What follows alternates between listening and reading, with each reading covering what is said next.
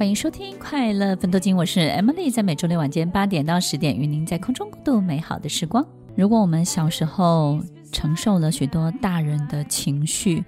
也必须要去承担许多大人的对很多的脾气的转嫁。如果我们在没有办法反抗以及没有办法反击的成长过程当中，去感受到许多突如其来的意外。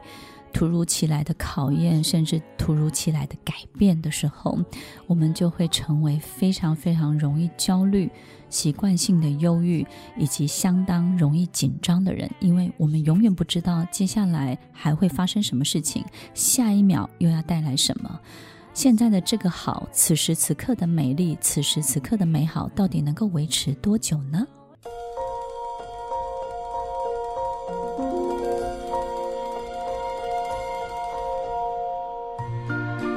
欢迎收听《快乐分多金》，我是 Emily，在每周六晚间八点到十点，与您在空中共度美好的时光。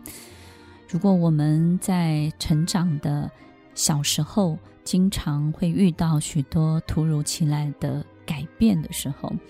好比可能经常变动一种生活的方式，或生活的动线，或甚至经常换学校，经常换住的地方，或是爸爸不经常规律的回来，或是妈妈有时候看得到，有时候看不到。当我们处在这样永远捉摸不定、没有办法有规则的这种有秩序的生活的节奏当中的时候呢，我们就会相当相当的紧张、相当的焦虑，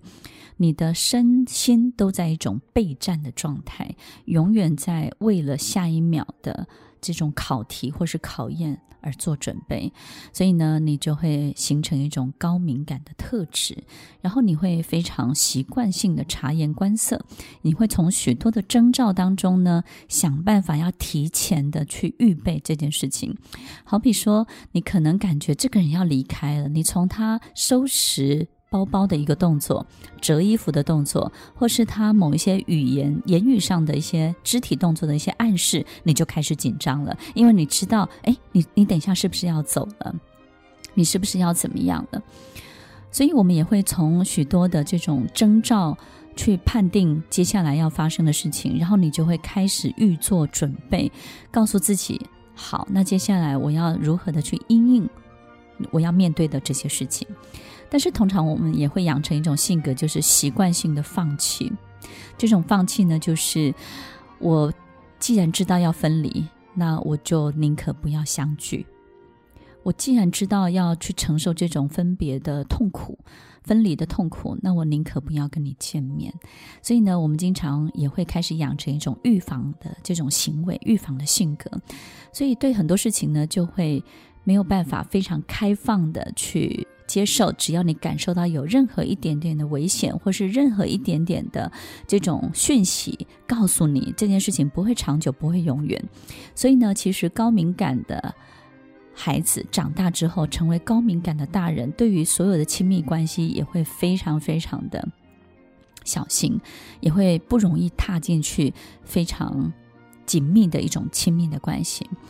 因为所有高敏感的人们。高敏感的大人，他们的人生里不敢奢望永远这件事情，也不敢奢望长久，也不敢奢望所有东西有所谓的一辈子。也就是呢，其实，在成长的这个每一天当中的变动跟这个变数太大，让他们不敢想象所有的一切可以就这样走下去。让他们会觉得终终究会有危险的讯号出现，终究会有意想不到的一切发生。当他们习惯性的去感受这一切的时候，他们就不容易走进去一段非常稳定的亲密的关系。所以，听众朋友，其实高敏感的人们呢，也因为这样，随时随地在做准备。也造成了他们一种很特别的这种魅力跟性格，所以呢，你会发现呢，其实他就是不是那种安逸型的人，对不对？他没有办法，就是一个事情呢，这个一个一种日子过太久，他会他会紧张，他也会害怕，所以他不是安逸型的人呢。那高敏感的人也就会呈现一种不无聊的这种特质，也就是他的性格当中呢，其实也会相对的这种起伏比较大，然后呢也比较有趣一点，然后也比较对所有的一切固定的东西呢，他比较不会就是安逸的就这样过下去。所以呢，他每一天呢也可能都会把自己打理得很好，或者是呢每隔一阵子呢，他就会做好什么样的这种心理准备，准备。去做一个呃下一个阶段的改变，他不会把一个东西抓得太紧或太久，因为他认为这个东西是不可能一辈子这样的。所以呢，有很多人就容易爱上高敏感族群的人，会觉得这种人非常的神秘，对不对？就是哎哎，他他好像可以可以感受到你对他的这种情感，但是呢，他又觉得这个东西不会长长久久，好像随时在做好离去的准备。然后随时在做好分手的准备，所以也因为这些特质，求而不得最难将息，对不对？就是一个人，我们求而不得一个事情，我们求而不得的时候，最难将息，就是你的心情呢是最难平静的，所以也造成这种爱上这种高敏感族群的人呢，其实是相当辛苦的，但是呢又特别特别的爱，所以也在解释我们在高敏感族群面对两性关系的时候呢，其实也会有一些这种纠结。所以，听众朋友，如果你的另外一半呢是 HSP，是高敏感的人呢，其实你不要太在意他们到底爱不爱你。其实他们是非常非常爱你的，只是他不相信这样的爱可以维持到一辈子。他认为每隔三天，或是每隔三个月，或每隔三个礼拜，你们应该要有一些不同的这种发展，或是某一种成长。你们应该会有一些争执，你们应该会有一些什么样的这种变数或转变。然后我我们必须要再去克服这种变数，我们才能够又进入下一个阶段的稳定。他们习惯性用这样的节奏去带领每一段的关系，跟我们平常人在想的这种安逸一辈子到老死可能完全不一样，对不对？但是呢，有时候我们安逸一辈子到老死呢，可能有时候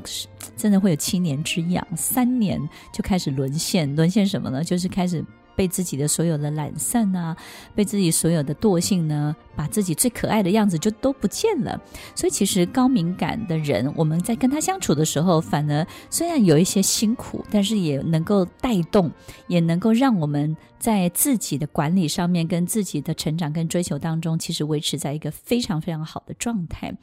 所以呢，也可以这么说，就是呢，跟高敏感的人维持一段亲密关系呢，相当的累。但是呢，也也让你怎么样呢？就是一直保有这种猎人的心态，对不对呢？这个猎物其实太太难驾驭了，而且呢，很难让你握在手中呢，轻易的就握在手中一辈子。听完今天的节目后，大家可以在 YouTube、FB 搜寻 Emily 老师的快乐分多金，就可以找到更多与 Emily 老师相关的讯息。在各大 Podcast 的平台，Apple Podcast、KKBox、Google Podcast、SoundOn、Spotify、Castbox。搜寻 Emily 老师都可以找到节目哦，欢迎大家分享，也期待收到您的留言和提问。Emily 老师的快乐分多金，我们下次见，拜拜。